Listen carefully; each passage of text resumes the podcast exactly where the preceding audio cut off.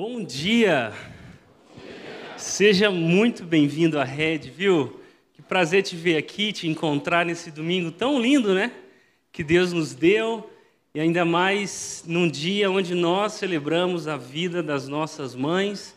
Minha mãe está longe, então eu quero mandar um abraço, mãe. Beijo, te amo, viu? E, e você que é mãe que está aqui, poxa, eu acho que você começou o seu, bem o seu dia, né? Vim aqui para que juntos nós pudéssemos conhecer melhor a Deus e, e cultuá-lo. Eu acho que é um bom, bom jeito de, de começar o seu dia. E você que é filho, se prepara, você tem que levar sua mãe hoje para comer um negócio diferente, tá? Deixa sua mãe cozinhando no domingo do Dia das Mães, não. Pelo amor de Deus, né? Vergonha na cara, meu filho. Nós estamos aqui hoje no segundo episódio da série que nós chamamos aqui na rede Chamados ou Descobrindo o Seu Chamado. É uma série uma minissérie. Eu brinquei semana passada que nós não somos a Globo, mas a gente faz minissérie. E nós teremos poucos episódios para falar, na verdade, sobre um, um assunto muito importante para todos nós, sejam aqueles que se dizem cristãos, sejam aqueles que não se dizem cristãos. De alguma forma, todo ser humano vive na perseguição de um propósito na vida, de um motivo pelo qual viver. Talvez muitas pessoas, e, e eu estou olhando para muitas mães, quando você estava lá no dia do nascimento do seu filho, da sua filha, eu não sei muito bem se foi meio traumático o parto. Eu tive, eu assisti de camarote os dois partos normais da minha esposa. Enquanto ela sofria a agonia da, do parto ali, eu dizia: Deus, obrigado, porque eu sou o marido dessa história. Então, vai lá, vai lá, Laís, isso, está acabando. E eu, graças a Deus, Deus faz as coisas certas. Então, eu, então você, provavelmente no dia que, que seu filho nasceu, ali nasceu um motivo que te levaria a talvez morrer pelo seu filho. Eu, eu, me lembro, né? Você pode ter experimentado isso. Quando nasce um filho, nós olhamos para aquela coisinha ali e alguma coisa explode dentro do nosso coração. A gente ganha um motivo que para viver e, e que até nos levaria a morrer por, a, por aquele filho, né? Eu passei horas com a minha filha mais velha, ah, de ontem para hoje no hospital, e, eu sou uma pessoa muito paciente. Provavelmente, se você me vê brigando com alguém, é, é alguma coisa muito séria. E eu percebi que na, na, espera do hospital, se fosse sobre mim, eu passaria a noite toda esperando. Mas quando é sobre a minha filha passando mal, eu acho que eu ia chutar o barraco lá e tudo mais. Mas deu tudo certo, ela está bem. Ah, filhos são um motivo para viver, ah, mas nós estamos pensando desde semana passada se, se exatamente ah, seriam as coisas que Deus criou um bom motivo para viver. E o que nós estamos aprendendo é que, por mais que Deus tenha feito boas coisas, para que nós o conheçamos melhor, nada de bom nesse mundo, seja a família, seja o trabalho, seja o, o desenvolvimento, o progresso, seja a saúde, o próprio corpo, enfim a própria igreja, nada de bom que Deus criou é bom em si mesmo, porque todas as coisas boas que Deus nos presenteou para fazer parte da nossa vida são coisas que deveriam nos levar para Ele. É por isso que semana passada ah, nós aprendemos sobre o que Deus nos chamou para fazer. E aprendemos que Deus nos chamou para nos dedicarmos a Ele e nos dedicarmos às pessoas. Se você debruçar a sua vida em servir a Deus e a servir as pessoas, a sua vida será maior do que os seus dias na terra. O significado pelo qual Deus nos fez nascer foi para viver uma vida de dedicação a Ele e dedicação às pessoas. Se nós falamos semana passada sobre o que Deus nos chamou para fazer, hoje nós vamos falar sobre quem Deus nos chamou para ser. Bem pertinente a gente falar sobre isso no mundo onde nós fomos criados e incentivados a reunir cada vez mais competências.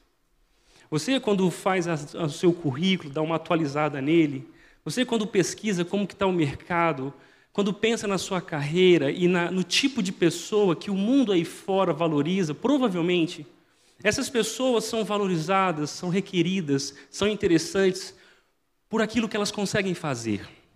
Talvez as pessoas mais inspiradoras que você conheceu, você só as acha inspiradoras por aquilo que elas fizeram. Líderes, professores, ah, chefes, enfim, amigos que, por as suas competências, se tornaram um exemplo para você.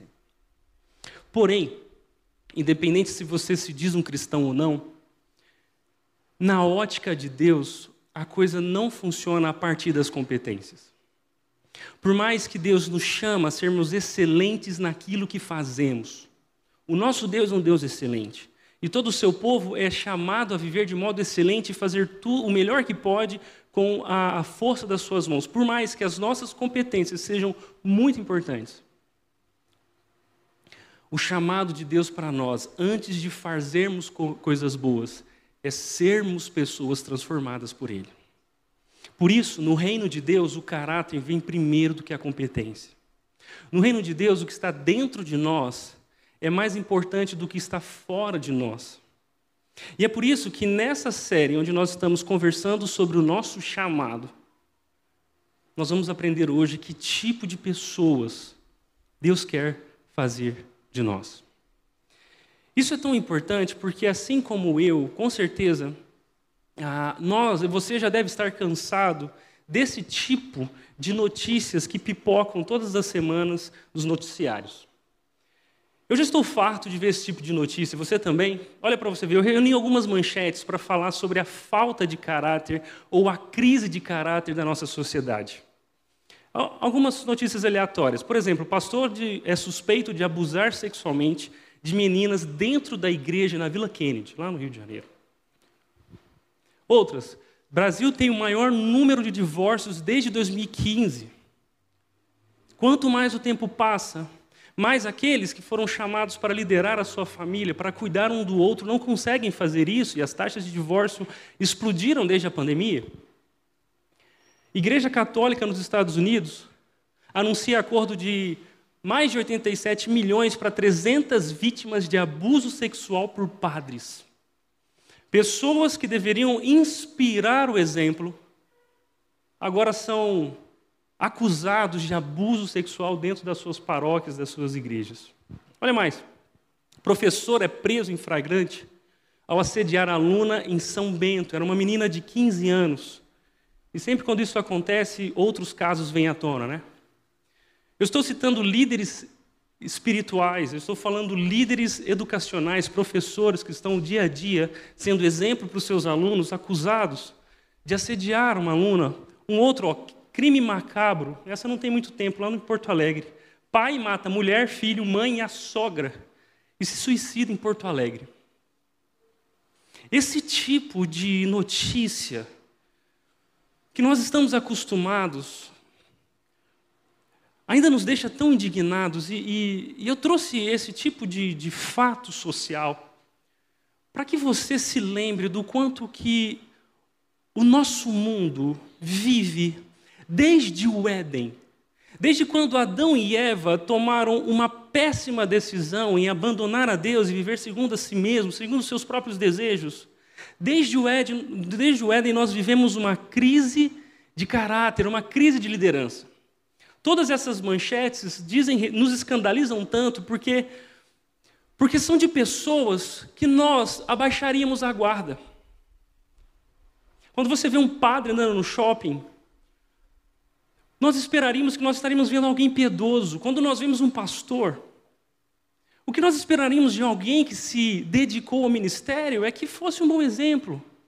Quando eu levo a minha filha para para a escola e entra na sala de aula, estou confiando aquela pessoa que é uma das mais preciosas da minha vida a alguém, a um professor. Isso nos gera revolta, não é?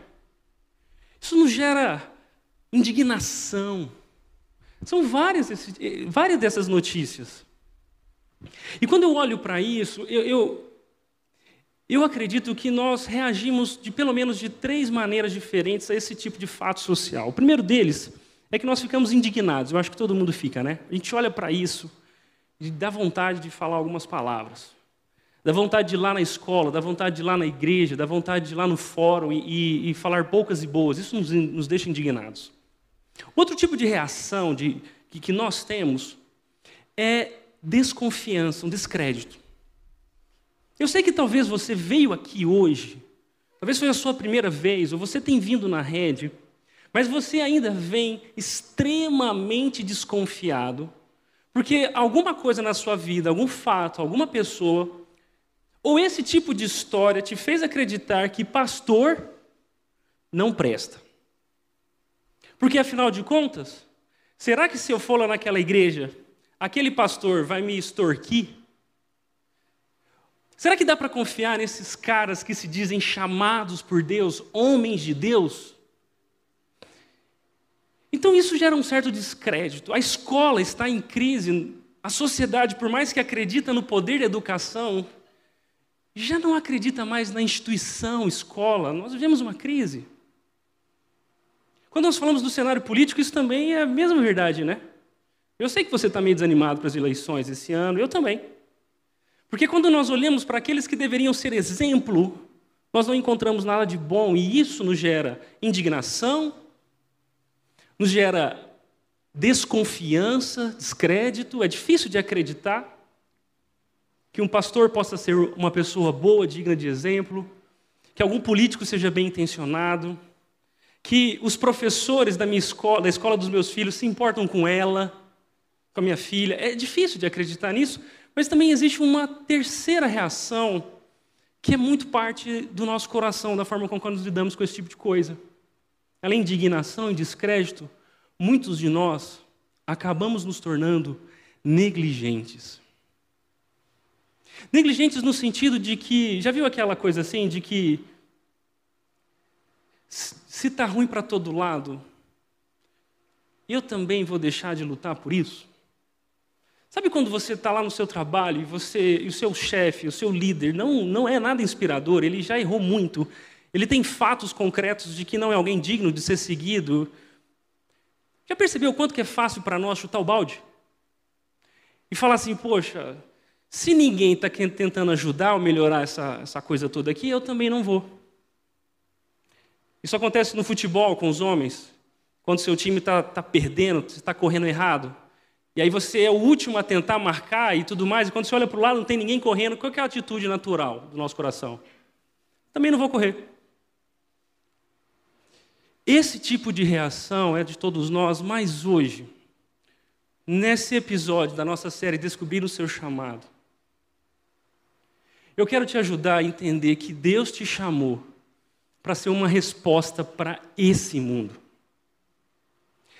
Se existe alguém que tem esperança de transformação, é o próprio Deus, porque ele, ele, é o único e o maior interessado em transformar as nossas vidas e as vidas de outras pessoas a partir de nós. E é por isso que, por mais que a esperança cristã esteja na volta de Jesus, é justamente pelo fato que nós cremos que Jesus vai voltar, que nós também cremos que Deus, através da sua graça, está restaurando todas as coisas. 2 Coríntios nos diz que Deus está reconciliando consigo o mundo, porque a nossa crise ética, moral, a nossa crise de liderança enquanto sociedade, na verdade, é a resposta de um povo rebelde a um Deus que os criou. Por isso, desde o Éden, faltam sim bons exemplos de liderança, faltam sim bons exemplos de caráter, a não ser quando Deus encontrou um coração humilde e arrependido, para a partir daquele coração transformar tudo e todos à sua volta. É por isso que, por mais que o cristão seja alguém, de certa forma, muito incrédulo, o cristão é incrédulo porque nós não acreditamos em ilusões humanas. Não acreditamos em projetos de poder, não acreditamos em ideologias políticas como salvadores da, da, nossa vida. Nós acreditamos em Jesus. E o fato de acreditarmos em Jesus nos deixa muito incrédulos quanto aos homens. Mas justamente por isso que a nossa fé está firmada num Deus que é poderoso e que não só vai transformar todas as coisas, como tem transformado todas as coisas dentro de nós. E quando nós olhamos para a palavra de Deus, um dos, um dos textos, uma das cartas mais importantes para esse assunto que nós temos, é justamente a carta de 1 Timóteo. Semana passada nós lemos aquilo que Pedro escreveu aos cristãos que estavam dispersos. Mas hoje nós leremos aquilo que Paulo, o apóstolo Paulo, o homem que escreveu a maior parte do Novo Testamento. Escreveu ao seu aprendiz, Timóteo, um jovem pastor que, apesar da pouca idade, tinha uma grande responsabilidade. E a responsabilidade de Timóteo, lá na igreja de Éfeso, que é aqui o contexto histórico dessa carta, era justamente lidar com uma liderança em crise. Paulo havia plantado e gastado muito tempo na igreja de Éfeso. A cidade era importante, era uma espécie de Campinas, talvez uma São Paulo daquele mundo. E Paulo tinha gastado muito tempo em Éfeso, discipulado toda uma liderança, a igreja era forte, a igreja era vibrante, eles amavam a Deus, mas depois de muito tempo que Paulo já havia deixado aquela cidade, segundo ele mesmo já havia alertado, Paulo disse lá em Atos que aqueles líderes da igreja de Éfeso deveriam estar atentos, porque no futuro, muitos lobos se infiltrariam no meio do rebanho, e parte desses lobos seriam próprios líderes. E é aqui que Paulo escreve uma carta para Timóteo, porque aquele moleque, o jovem Timóteo, tinha a grande responsabilidade de chegar em Éfeso e limpar a bagunça. E tirar de posição de liderança pessoas que não eram mais dignas de serem seguidas, de repreender aqueles que estavam se desviando e de valorizar, de destacar, de reconhecer aqueles que eram fiéis. Aqueles que eram dignos, sim, de liderar o povo de Deus naquela cidade. E essa carta é tão importante porque nós encontramos no meio dela, Timóteo capítulo 3, é o texto que nós vamos ler hoje, o perfil do líder. Ou aquela, aquele retrato que a Bíblia nos dá de alguém que é digno de ser seguido. Isso nos faz entender que quando muitos de nós Provavelmente, quando somos, quando somos ofendidos, decepcionados com lideranças, principalmente lideranças da igreja, sabe, quando você, talvez você está aqui, em algum momento da sua vida você se decepcionou com um líder, um pastor que traiu a esposa, um, um líder espiritual que roubava a igreja, alguém que não valorizou, que não, que não foi fiel à sua palavra. E aí, sempre quando isso acontece no meio cristão, a, a, o conselho mais óbvio que nós escutamos é: nós precisamos seguir a Deus e não os homens. E por mais que essa frase, esse chavão seja verdade, parece que ele não resolve, né? Parece que não, não, resolve a história, porque eu sei que eu tenho que amar a Deus, mas Deus não me fez cego. Eu estou vendo o que as pessoas estão fazendo, eu estou vendo que os, a mentira de pastores, eu estou vendo a, a parcialidade das decisões são tomadas. Eu estou vendo o roubo, eu estou vendo o abuso, eu estou vendo a mentira. Será que Deus quer que nós tapemos os nossos olhos para o pecado dos nossos líderes, na pretensa confiança que Deus é o único digno de ser seguido? Eu queria dizer um sonoro não. Não porque você está aqui sentado escutando um homem, eu sou um homem falho, cheio de pecados e fraquezas. Passa um tempo lá em casa para você ver.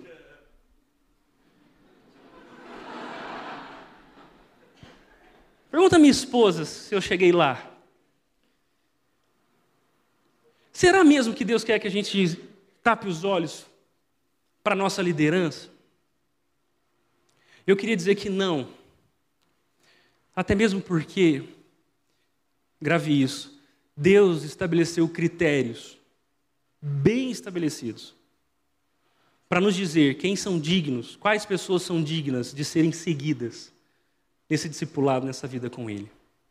Ao ponto de que, independente se alguém se acha um chamado por Deus, se não cumpre esses critérios, ele deveria sair dessa posição de liderança. Por isso, 1 Timóteo é um texto que retrata esse perfil que Deus está construindo em nós e em cada líder, independente da sua posição ou esfera de influência. Eu queria te convidar, nós vamos ler 13 versículos, então eu queria te convidar a ler com calma esses textos. E eu vou projetar aqui, claro que eu não vou gastar tempo em cada detalhe, é um texto longo, mas eu quero te mostrar que Deus estabeleceu critérios, que Deus nos deu um retrato perfeito de quem Ele quer fazer com que nós sejamos, ok? Então nós vamos ler 1 Timóteo e aprender algumas coisas sobre o que Deus espera de nós, o que Deus quer que nós sejamos. 1 Timóteo capítulo 3, verso 1 em diante diz o seguinte: Esta é uma afirmação digna de confiança. Quando o Paulo fala isso, ele fala assim: ó, presta atenção. Tá bom? Estou traduzindo aqui as palavras. Presta atenção. Ou pode confiar, eu vou falar um negócio importante. E aí ele disse assim: ó, se alguém deseja ser bispo, deixa eu abrir um parênteses. Bispo. O que é bispo? A palavra bispo significa supervisor.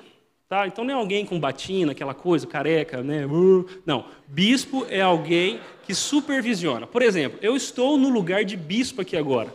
Não só porque eu sou pastor na rede, porque eu estou vendo todo mundo de cima para baixo. Então eu vejo os, os que estão mais careca, tem uns aí que está faltando os cabelos. Eu estou vendo o povo lá, lá atrás, que quem está aqui na frente não está vendo. Por quê? Porque eu, não, eu estou numa posição de supervisão. É como se nós estivéssemos perdidos numa selva e alguém subiu na árvore e se tornou supervisor, porque ele olhou para de cima e falou: Pessoal, o jeito de sair dessa floresta, dessa selva, é indo por lá. Por quê? Porque eu estou vendo de cima. Então, o bispo, Paulo, Paulo estava enviando Timóteo para re, é, restaurar a liderança de Éfeso e está dizendo assim: se alguém quer ser bispo, se alguém quer ser supervisor, se alguém quer liderar o povo de Deus, ele deseja uma tarefa honrosa, isso é muito digno, isso é muito especial. Que legal que ele quer isso.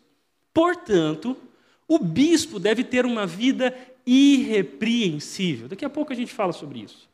Ele deve ser marido de uma só mulher. Ele deve ter autocontrole, viver sabiamente e ter boa reputação. Deve ser hospitaleiro e apto a ensinar. Não deve beber vinho em excesso, nem ser violento. Antes deve ser amável, pacífico e desapegado ao dinheiro. Engraçado que enquanto a gente vai lendo, parece que a régua vai subindo, né? Tipo assim, a gente começa, ah, o cara quer ser bispo, que legal. Aí começa as características e vai subindo. E calma que a gente está só começando, tá? Então ele deve ser amável, pacífico e desapegado ao dinheiro. Não necessariamente fazer voto de pobreza, tá bom? Deve liderar bem a própria família e ter filhos que o respeitem e lhe obedeçam. Pois se um homem não é capaz de liderar a própria família, como poderá cuidar da igreja de Deus? Olha, pergunta retórica para fazer a gente pensar. E aí ele continua dizendo: não deve ser recém-convertido, pois poderia se tornar orgulhoso e o diabo o faria cair. Ou seja, precisa ser alguém experimentado, que já provou maturidade.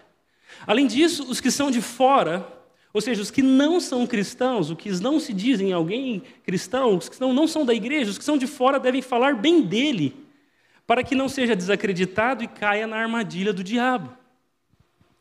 Da mesma forma, e aí agora ele vai falar sobre os diáconos, basicamente as, os ofícios da igreja no Novo Testamento se resumia a o bispo, o pastor, aquele que pregava e orava, e os diáconos, aqueles que serviam que arrastavam as mesas, colocavam as cadeiras, serviam os alimentos, as coisas, aqueles que eram dedicados às tarefas. E agora ele fala sobre os diáconos também, dizendo: da mesma forma, os diáconos devem ser respeitáveis e ter integridade. Não devem beber vinho em excesso, nem se deixar conduzir pela ganância. Um destaque, quando você percebeu que tanto para os presbíteros, os bispos, quanto para os diáconos, existe uma uma percepção importante sobre o, uso do vinho. Né? Biblicamente, não existe fundamentação que proíba a bebida alcoólica, mas que oriente o uso dela, ok? Então, se um líder não se controla no uso do álcool, isso é um sinal da sua imaturidade e o torna, inclusive, não legítimo para exercer essa função, tanto para o príncipe quanto para o diácono. Nem se deixar conduzir pela ganância, a mesma história de alguém que não é pegado ao dinheiro. Devem ser comprometidos com o segredo da fé. Aqui não é nada místico, a ideia de segredo da fé é tipo ah, o mistério de uma novela. Lembra quando você assistia novela? Lembra da novela que você está assistindo? Pode ser a série. Toda série, toda novela tem um mistério, um segredo. Quem matou sei lá. Quem? É, Odete Lodgely, isso aí. Quem matou não sei o que lá é uma pergunta, é um mistério que vai perdurando ao longo da trama até no final, voilá! Foi a empregada que matou, foi o cachorro e tudo mais. Quando Paulo está dizendo que eles devem ser comprometidos com o segredo da fé, é porque aquilo que ao longo de toda a história estava oculto em Cristo foi revelado, ele é o Salvador. Então, alguém que lidera a igreja deveria ser comprometido com o evangelho e viver com a consciência limpa. Olha que legal. E ele continua: antes de serem nomeados diáconos, é necessário que se faça uma avaliação cuidadosa. Ninguém deveria ser um líder do nada. Se forem aprovados, então que exerçam a função de diáconos.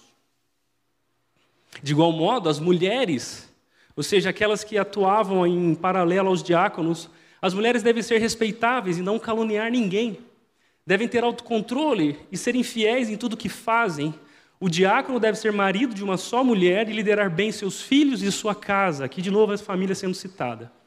Aqueles que exercerem bem a função de diáconos serão recompensados com o respeito de outros e terão cada vez mais convicção de sua fé em Cristo Jesus. Nós acabamos de ver o retrato, não só dos líderes que Deus quer dar à sua igreja, mas o retrato das pessoas que Deus quer nos fazer sermos. Quando Deus estabelece um padrão para a liderança, Ele não tira de todos, de todos aqueles que não liderarão a, o chamado, a responsabilidade de serem assim. Na verdade, quando Deus estabelece um padrão para a liderança da sua igreja, Deus está colocando no meio da, das pessoas, no meio da sua igreja, um bom exemplo do que Ele está fazendo em cada um de nós. É por isso que, lendo esse, esse texto e vendo esse retrato, eu quero te dizer que é, foi para isso que Deus te chamou. Foi para ser fiel que Deus te chamou, fiel a Ele nos lugares que você vive. E por isso, olhando para esse texto, eu separei para organizar três lugares para ser fiel.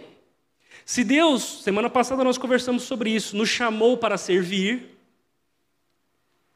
eu quero dizer hoje que Deus nos chamou para sermos fiéis. Onde eu posso ser fiel, Washington? Olhando para esse texto, organizei para que a gente converse. O primeiro lugar para ser fiel é que Deus nos chamou para ser fiel de coração, dentro do nosso coração, aquilo que começa de dentro para fora. Quando ele fala sobre o bispo, ele diz assim: portanto, o bispo deve ter uma vida irrepreensível. E essa palavra ela é grande demais, né? Não por causa do número de letras, mas porque ela significa ser alguém irrepreensível. Então significa, Washington, que Deus quer fazer de nós pessoas perfeitas. A palavra irrepreensível nesse texto é uma espécie de cabeçalho. Ela é um título de tudo aquilo que vem depois dela. Então, quando Paulo fala, Timóteo, procure no meio da igreja de Éfeso pessoas irrepreensíveis. Paulo não está falando, procure na igreja de Éfeso pessoas perfeitas. Porque se Timóteo procurasse naquela igreja pessoas perfeitas, ele não encontraria. É por isso que, se eu procurar aqui hoje de manhã pessoas perfeitas, onde é que elas estão? Em casa, vou falar aqui. Elas não existem. E se você, olhando para a sua vida, para esse, para esse retrato, se acha perfeito, com certeza você está iludido e não conhece a si mesmo. A luz ainda está apagada no seu coração, porque quando Paulo fala que ele deveria procurar uma pessoa irrepreensível, pessoas irrepreensíveis, a ideia desse termo não é alguém perfeito, mas alguém que não tem fio solto. A intenção dessa palavra significa. Uh, pensa aí na, no, nas roupas que aqueles homens usavam naquele tempo. Nós estamos falando do primeiro século. As costuras não eram tão complexas e elaboradas como as costuras das nossas roupas, elas eram bem simples. Talvez uma ou duas costuras eram aquilo que sustentava uma roupa, um vestido.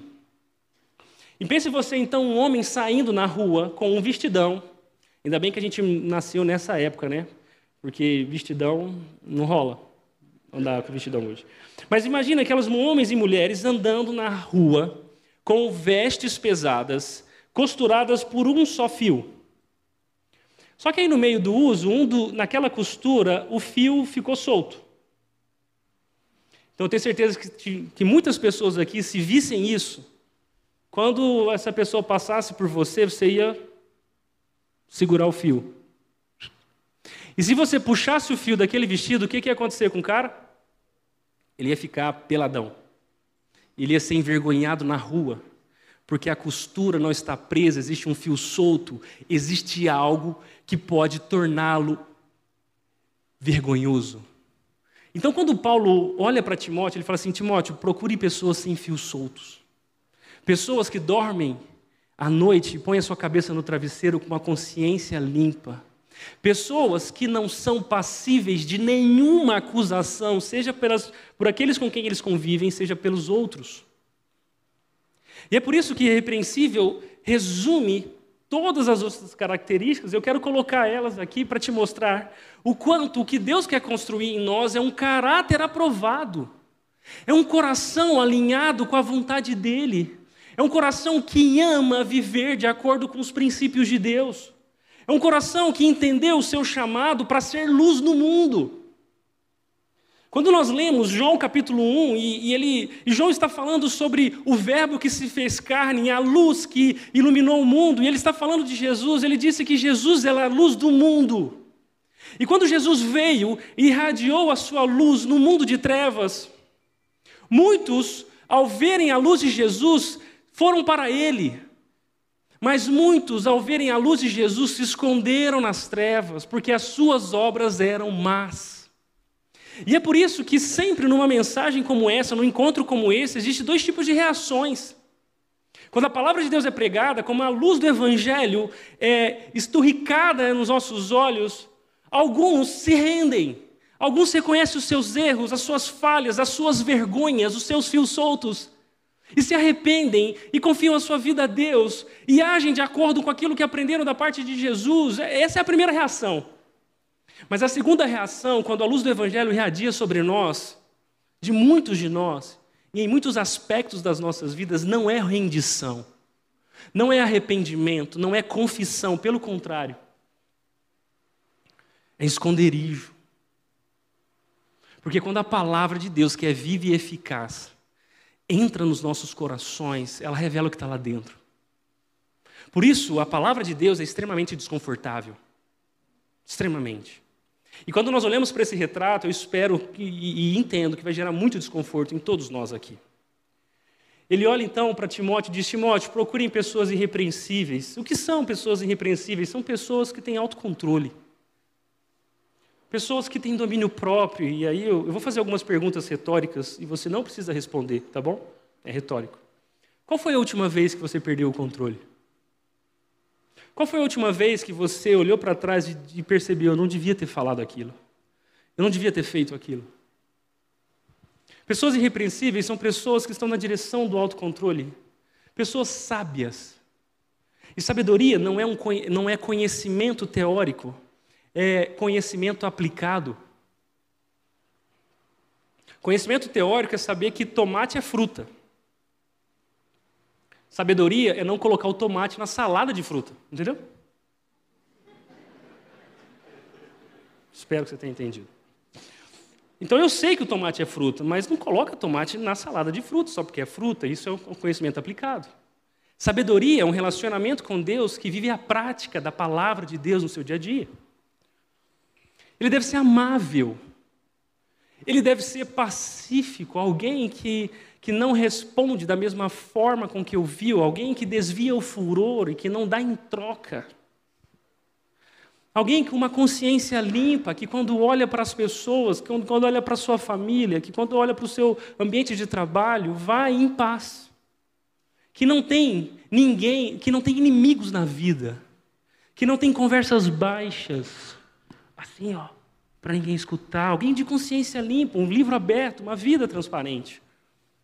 Alguém que não deve beber vinho em excesso, e é muito especial essa figura do vinho, porque o vinho e a bebida alcoólica, de uma maneira geral, que nos promete nos dar prazer, alegria, facilmente pode se tornar um ídolo e nos levar ao descontrole. Quantos casamentos foram prejudicados, machucados por causa da bebida alcoólica? Quantas mães que estão aqui e tantas outras que vocês conhecem ou conheceram foram açoitadas por maridos alcoolizados? Quantos filhos, quando lembram da sua infância, lembram do efeito do álcool na vida dos seus pais e da sua família? Eu conheço uma pessoa que não bebe cerveja não é porque não gosta ou porque nunca experimentou. É porque quando cheira, sente o cheiro do álcool, se lembra dos domingos, dos domingos à tarde, na casa da família, onde os seus tios eram extremamente importunos com os sobrinhos. Se é que você me entende. Isso traz revolta. Pessoas que, pelo excesso do vinho, perderam o controle de si mesmos. Não violento. As pessoas te acham violento? Seja fisicamente, verbalmente. Você é uma pessoa violenta, agressiva?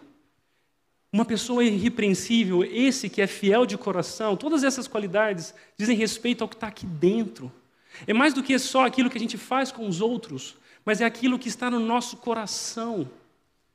Não é à toa que Jesus disse que a boca fala do que o coração está cheio, porque o nosso comportamento sempre é uma vitrine do nosso coração.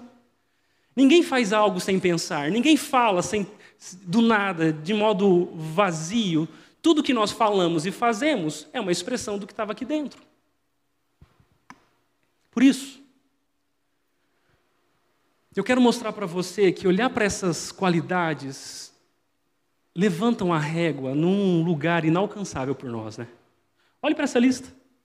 Alguém que tem autocontrole, que é sábio, pacífico, não violento, que não bebe demais, que tem consciência limpa, que é amável. É, quem levantaria a mão para dizer: Esse sou eu?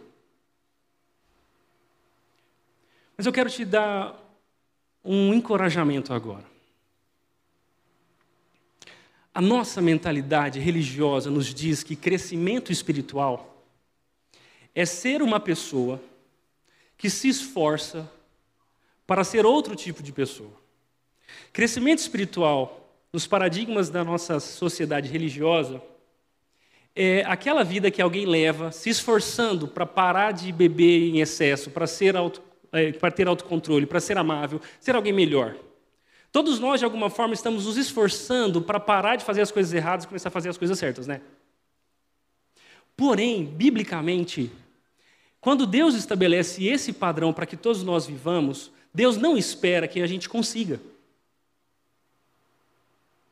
Sabe por quê? Porque Ele sabe que você não tem competência suficiente para isso. Você não é capaz de viver à altura do padrão de Deus. Poxa, Washington, então Deus é louco. Porque se Ele estabelece um padrão que eu não posso alcançar e me pede para viver assim, por que, que Ele me pediu? Ele é injusto, é incoerente. Depois Ele me condena se não viver assim? Que Deus é esse? Não. Quando Deus estabelece um padrão inalcançável, Ele está nos mostrando o quanto Ele é diferente de nós. Ele é um Deus santo e nós somos pecadores.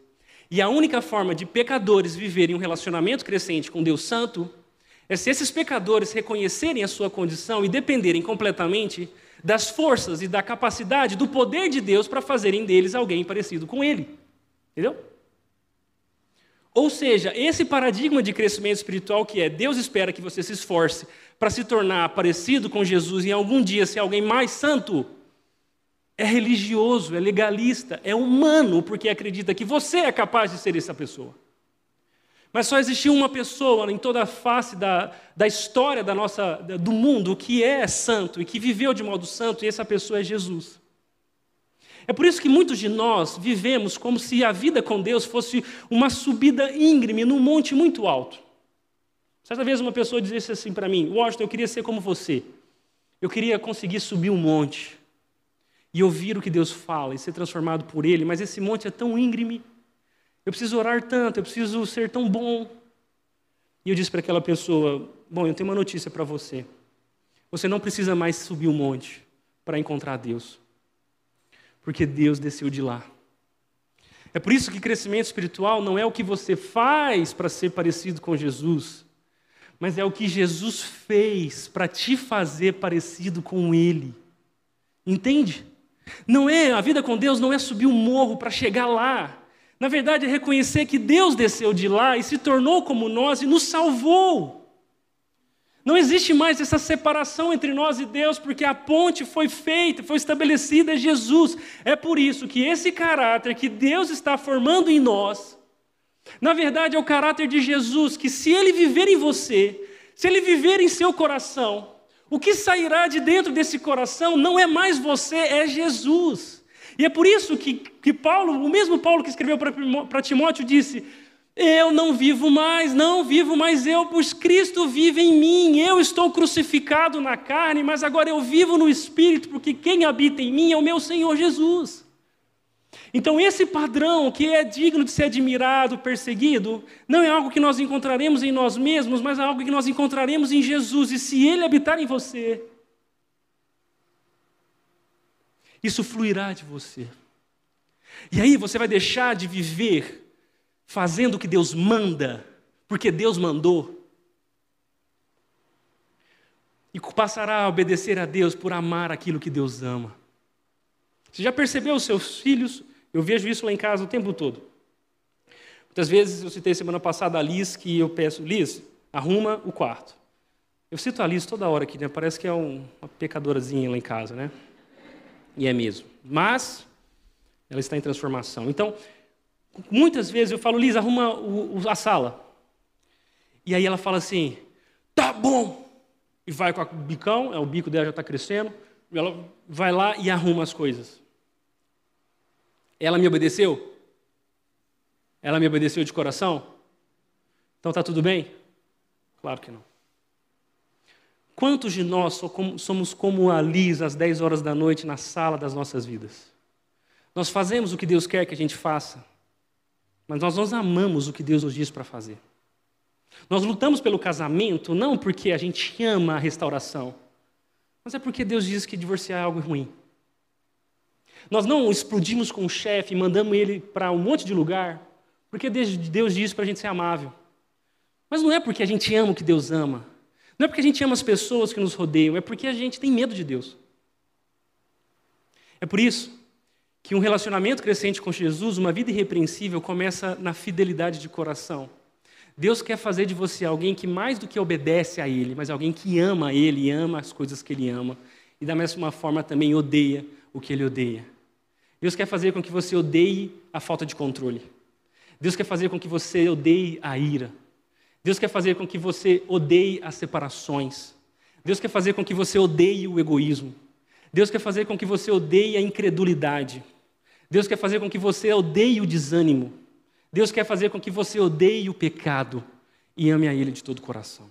É por isso que essas pessoas são chamadas para ser, serem fiéis no coração. Eu queria dizer que não é sobre fazer o que Deus manda, é sobre amar o que Ele ama essa transformação de dentro para fora.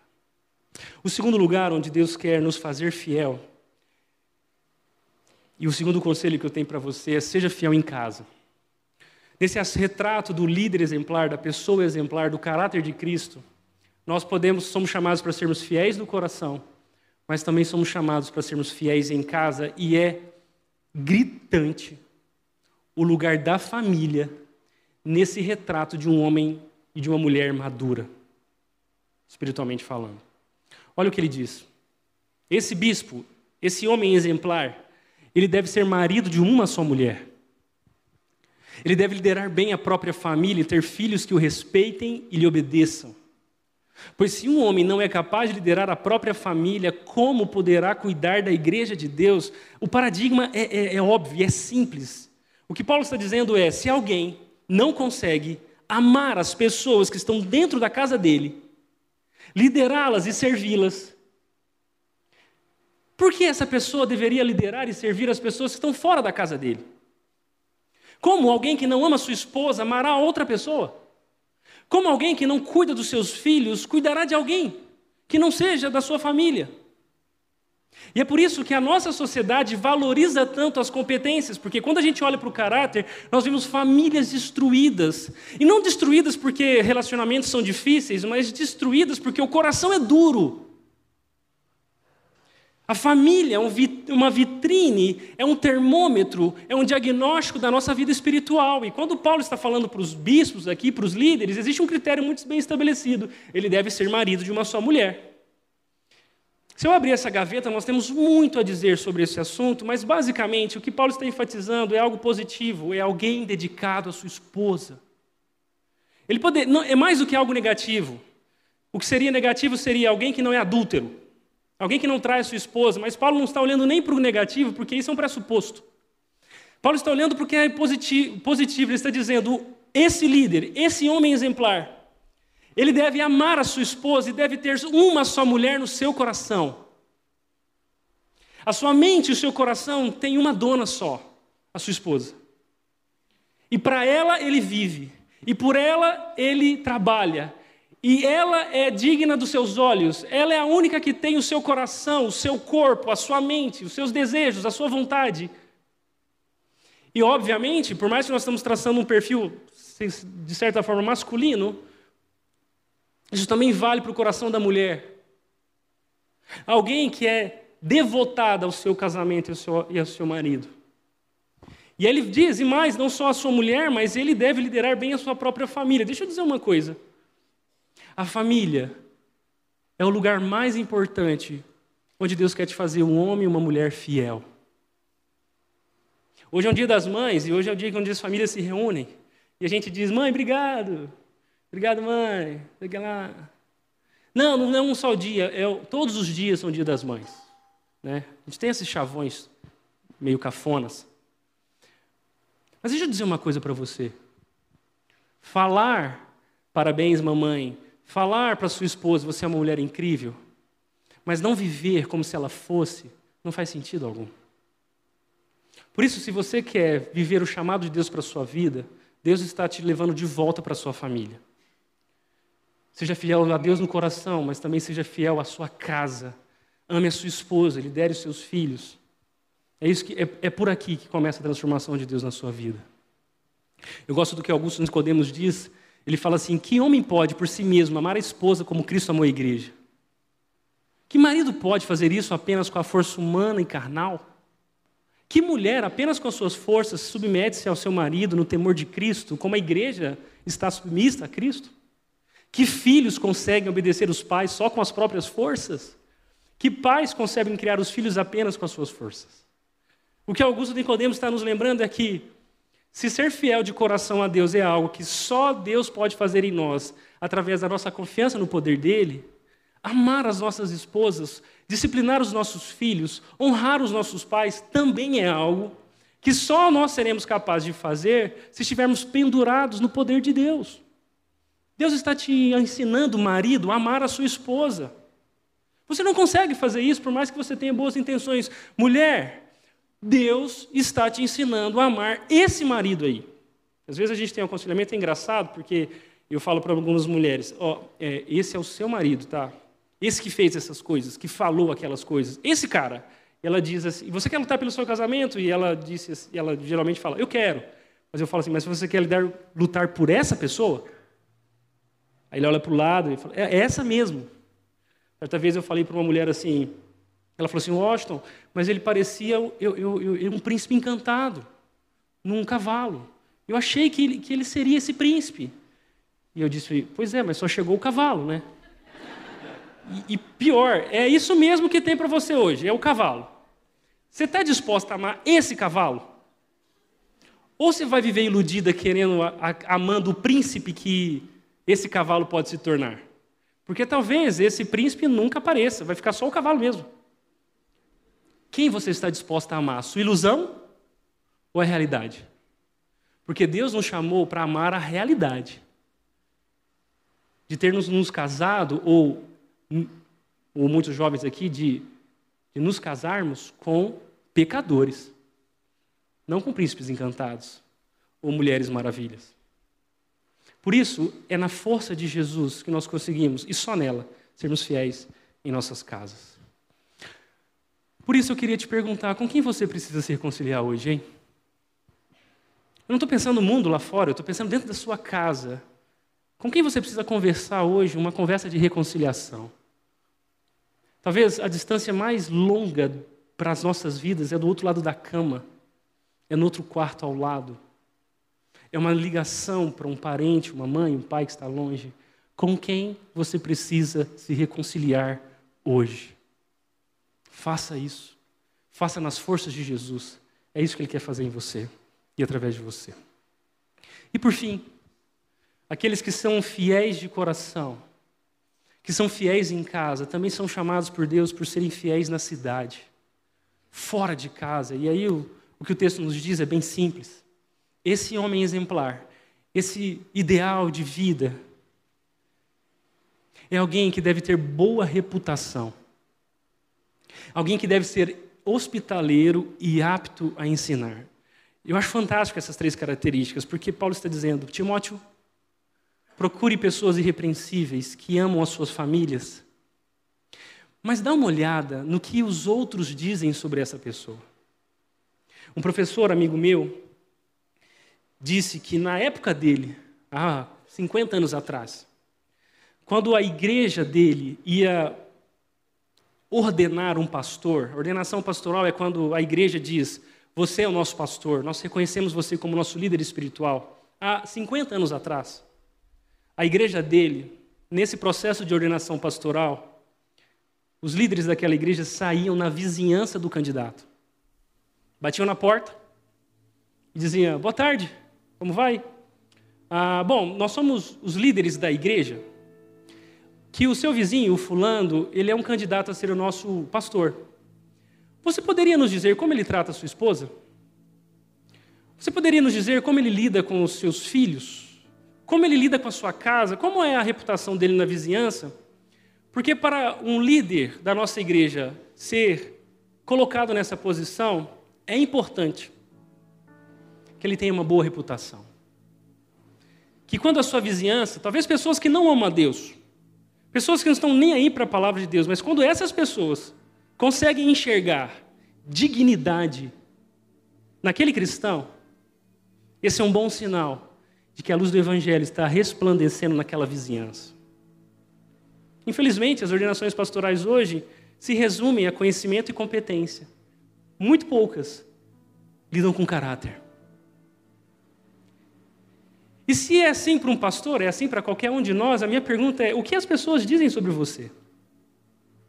Se qualquer um de nós chegassem lá no seu trabalho, lidassem com seus clientes, fornecedores, com os colaboradores, e nós perguntaríamos: e a Jéssica? E o Mateus? E o Paulo? Como que ele é aqui, hein? O que diriam sobre você? Observe, Paulo não está dizendo que a nossa reputação é algo que nós devemos lutar para que as pessoas sempre gostem de nós, tenham uma boa imagem, falem bem de nós. Não é sobre isso. Paulo está dizendo: dá uma olhada em quem não tem compromisso algum com Deus e vê se é, até mesmo essas pessoas veem dignidade nessas pessoas. O que as pessoas dizem sobre você? Nós vivemos um mundo que nos ensinou a dar de ombros para o que dizem sobre você. Né? Eu sou mais eu, o que dizem para mim, fala com as minhas costas. E esse tipo de mentalidade, como se a perspectiva das pessoas que convivem conosco não fossem um bom sinal de quem nós somos. Eu e você somos cheios de pontos cegos e as pessoas que convivem conosco podem nos ajudar a enxergar o nosso coração. Ele deve ser hospitaleiro, a qualidade de hospitaleiro é aquele disposto a receber outro, que ama as pessoas. Aqui no caso de Éfeso, que abriria suas portas para cuidar de outros, é um sinal de alguém que tem boa reputação na cidade. E aqui talvez a única competência dessa lista. O líder, o pastor, deve ser apto a ensinar. Aqui é uma competência de comunicação, ou seja, alguém que tenha, de certa forma, capacidade de tornar claro a palavra de Deus para outros. De certa forma, é um critério indispensável para o pastor, para o bispo, se comunicar bem. Indispensável. Mas olhando para o outro lado, o chamado de Deus para todo cristão é testemunhar das verdades de Deus. No seu coração, em sua casa e em toda a cidade eu e você fomos chamados por Deus para vivermos uma vida de dependência dEle, transformados de dentro para fora, para impactar todos aqueles que nos virem, que nos ouvirem, que nos conhecerem algum dia. Porque se talvez eles verem o poder do Evangelho transformando o nosso coração, eles percebam que esse poder do Evangelho, que esse amor de Deus também está ofertado, disponível a eles. É por isso que, se a igreja de alguma forma produz, procura métodos melhores, Deus sempre está procurando homens e mulheres melhores. tanto que Ele está produzindo esse caráter em nós. E é por isso que eu queria te perguntar: como anda a sua reputação?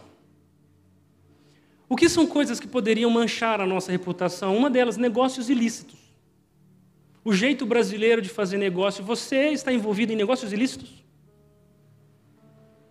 Carrega mágoas no seu coração? Com seu cônjuge, amigos, pessoas do passado, coisas que já aconteceram que não foram resolvidas.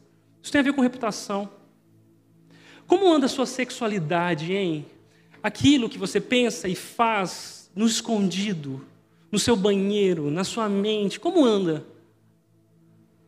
Pecados sexuais mancham a nossa reputação. Uma atitude agressiva. As pessoas dizem de você, ah, ele é meio estupim curto. Cuidado que ele não está legal hoje. Será que isso não fala muito sobre nós, sobre o nosso coração? Linguagem obscena. Se a boca fala que o coração está cheio, quando usamos de linguagem obscena é porque existe obscenidade no nosso coração. É assim que a nossa mente funciona, é por isso que é assim, é assim que a nossa boca fala. O chamado de Deus não é para você ser alguém incrível em termos de competência, mas para você ser alguém transformado. Deus nos chamou para sermos fiéis, Deus nos chamou para sermos como Jesus. Uma ética questionável, como que você toma decisões? De certa forma, eu quero trazer aqui para você o gráfico da maturidade, para a gente encerrar. Muitos de nós pensamos dessa forma: eu sou até uma boa pessoa, mas eu preciso melhorar. Existem pessoas pior do que eu, talvez esse seja o estágio inicial. Talvez você chegou aqui hoje dizendo: eu sou uma boa pessoa, eu até sou legal, tem gente pior do que eu. Talvez você olhou para o que eu disse hoje, para o que nós conversamos a partir de 1 Timóteo e disse: não, não, não, eu sou até uma boa pessoa, mas talvez eu não sou um bom cristão. O dia que eu for um bom cristão, eu vou ser mais parecido com Jesus. Eu, eu preciso me esforçar, Washington, vou corrigir algumas coisas hoje. E talvez, se você já se considerava um bom cristão, você olhou para outras pessoas, talvez para os líderes da sua igreja, e disse assim: não, eu era uma boa pessoa, eu sou um bom cristão, mas agora Deus quer que eu seja um baita cristão. Alguém que faz tudo bem certinho, esse, é isso é que Deus quer de nós. E deixa eu dizer uma coisa: isso aqui não tem nada a ver com, com a palavra de Deus e com o Evangelho, tá bom? Diante de Deus não existem boas pessoas, diante de Deus só existem pessoas ruins. A diferença é gente ruim arrependida e gente ruim não arrependida. Então esse gráfico é o gráfico da religiosidade. Isso não é maturidade. Por quê? Porque maturidade cristã não é, não é ser cada vez uma pessoa melhor, não é se tornar cada vez mais alguém admirável. E por que, que eu quero te mostrar isso? Porque o que nós lemos hoje de 1 Timóteo é tão importante não só pelo que nos ensinou, não é só importante também por quem aprendeu o Timóteo e precisava usar isso na, na igreja de Éfeso, mas o que mais me chama a atenção é quem escreveu isso para Timóteo. Talvez você não se lembre, mas quem escreveu a carta de 1 Timóteo? Paulo. Quem foi Paulo Washington? um assassino, um violento, um perseguidor da igreja, um blasfemo, transformado por Jesus. Por isso que quando nós vamos olhar para a biografia de Paulo, nos primeiros anos da sua vida e ministério, Paulo se considerava o menor dos apóstolos. Quando ele começou o ministério, já tinha uns 10 anos, ele falou assim: dos 12, o Pedrão é melhor do que eu, o João também é uma pessoa finíssima. O Tiago, que legal. Eu sou o menor da turma. De todo mundo, de todos os cristãos, eu sou o décimo segundo. Porque tem gente melhor do que eu. Alguns anos se passaram. Paulo amadureceu. E ele não se tornou o maior dos apóstolos. Pelo contrário, ele reconheceu que ele era o menor entre todos os santos. Aqui a ideia é o menor entre todos os cristãos. Paulo estava dizendo: Eu achei que eu era o menor dos apóstolos.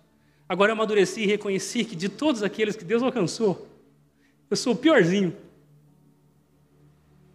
Sabe o que é mais legal? Anos se passaram. Paulo amadureceu e cresceu. E na carta de 1 Timóteo, antes de dizer para Timóteo que tipo de pessoas ele precisava procurar, que tipo de líder ele precisava ser, Paulo disse que ele, Paulo, era o pior dos pecadores. Deixa eu dizer uma coisa, eu estabeleci junto de Paulo aqui, a partir da carta de 1 Timóteo, o padrão, não para que você se ache melhor ou faça uma conta de onde é que você está nessa, nessa régua, mas para que você seja maduro e reconheça quem você é. A partir da história de Paulo, quanto mais ele conheceu Jesus, quanto mais ele amadureceu, quanto mais ele cresceu, melhor ele conheceu a si mesmo. E ele disse para Timóteo: Embora eu fosse blasfemo, perseguidor e violento, contudo eu recebi misericórdia porque agia por ignorância e incredulidade. O Senhor fez sua graça transbordar e me encheu da fé e do amor que vem de Cristo Jesus. Essa é a sua história. Alguém completamente inapto, alguém que não seria aceito, alguém indigno, separado, o pior dos pecadores, alcançado pela graça de Jesus. Essa é a sua história. Porque se essa é sua história, o que Deus quer fazer através de você é muito mais do que você pode imaginar. Mas se você nunca recebeu a Jesus como seu Salvador, deixa eu dizer uma coisa: Ele é a única esperança para a sua vida. Se Paulo era esse homem, foi alcançado pela graça de Deus, eu e você também somos alcançados por ela, nós podemos ser alvo desse amor. E ele continua dizendo: ele disse assim, ó, esta é uma afirmação digna de confiança. Lembra? Como ele começou, 1 Timóteo 3, dizendo: confia nisso, preste atenção. Ele disse: esta é uma afirmação digna de confiança e todos devem aceitá-la, porque tem muita gente que não aceita, tem muita gente que ainda está lutando com Deus, querendo provar para Deus que é bom, que é digno, que é aceitável, que é admirável, e não. Mas essa é uma afirmação digna de toda confiança e todos devem aceitá-la. Cristo Jesus veio ao mundo para salvar os pecadores, e Paulo dizendo, dos quais eu sou o pior. Eu não queria que você saísse dessa manhã acreditando que você pode chegar lá. Mas eu queria muito que você saísse dessa manhã aqui acreditando que Jesus veio até nós. Ele desceu do monte para tornar pessoas violentas mansas, para tornar pessoas agressivas bondosas, para fazer de gente que não tem domínio próprio a se dominar, para fazer pessoas que desistiram do casamento a lutar por suas esposas e pelos seus maridos, para fazer com que mães que no dia das mães estão tristes e decepcionadas pelo seu desempenho na maternidade, acreditarem que elas são as pessoas ideais, porque Deus fez delas mães daqueles filhos. Por isso você, mãe, é a pessoa mais indicada por Deus para cuidar desse seu filho, dessa sua forma. Enquanto você for mãe, ainda existe esperança para os seus filhos. Sabe por quê? Porque Cristo Jesus veio ao mundo para salvar os pecadores.